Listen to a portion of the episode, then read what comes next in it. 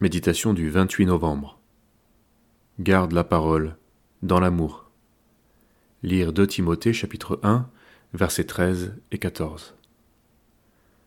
Retiens dans la foi et dans l'amour qui est en Jésus-Christ le modèle des saintes paroles que tu as reçues de moi. Garde le bon dépôt par le Saint-Esprit qui habite en nous. Nous sommes responsables de ce que nous avons reçu dans la mesure où nous l'avons reconnu certain et selon la parole. On peut toujours regarder la pratique religieuse des autres et s'interroger, mais si l'enseignement qui nous a été transmis, parfois dès notre enfance, est selon la parole, nous avons le devoir de le conserver. C'est une priorité. Dans la foi et dans l'amour.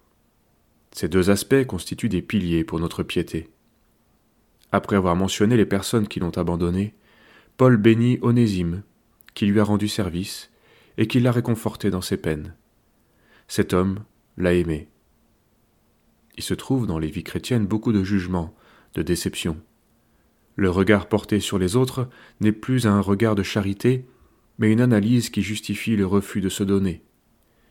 La charité consiste pourtant à s'enquérir des besoins du prochain et à agir en vue de son intérêt, quitte à l'enrichir. Après tout, quel mal y a-t-il à enrichir son frère? Car Dieu n'est pas injuste pour oublier votre travail et l'amour que vous avez montré pour son nom, ayant rendu et rendant encore des services aux saints. Hébreux 6, verset 10. Nos choix sont-ils motivés par l'égoïsme ou par l'amour? La générosité du cœur est le véritable critère qui doit influencer nos choix. Cet amour doit être toujours renouvelé. Il est en Jésus-Christ. Tout le reste n'est qu'idée, ou théorie stérile.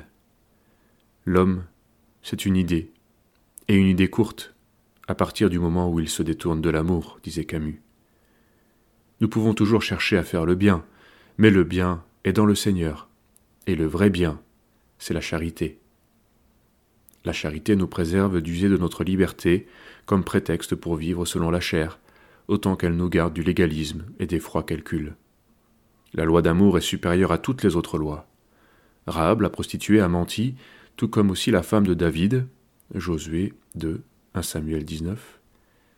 Dans le tiraillement des principes, elles ont choisi l'amour, et Dieu les a approuvés. Pour un chrétien, toute dette doit être soldée, mais il en reste une, dont il est toujours redevable, celle d'aimer. C'est dans l'amour et la foi que nous gardons la parole reçue, afin de la mettre en pratique dans ce même esprit. Ne devez rien à personne, si ce n'est de vous aimer les uns les autres, car celui qui aime les autres a accompli la loi. Romains 13, verset 8.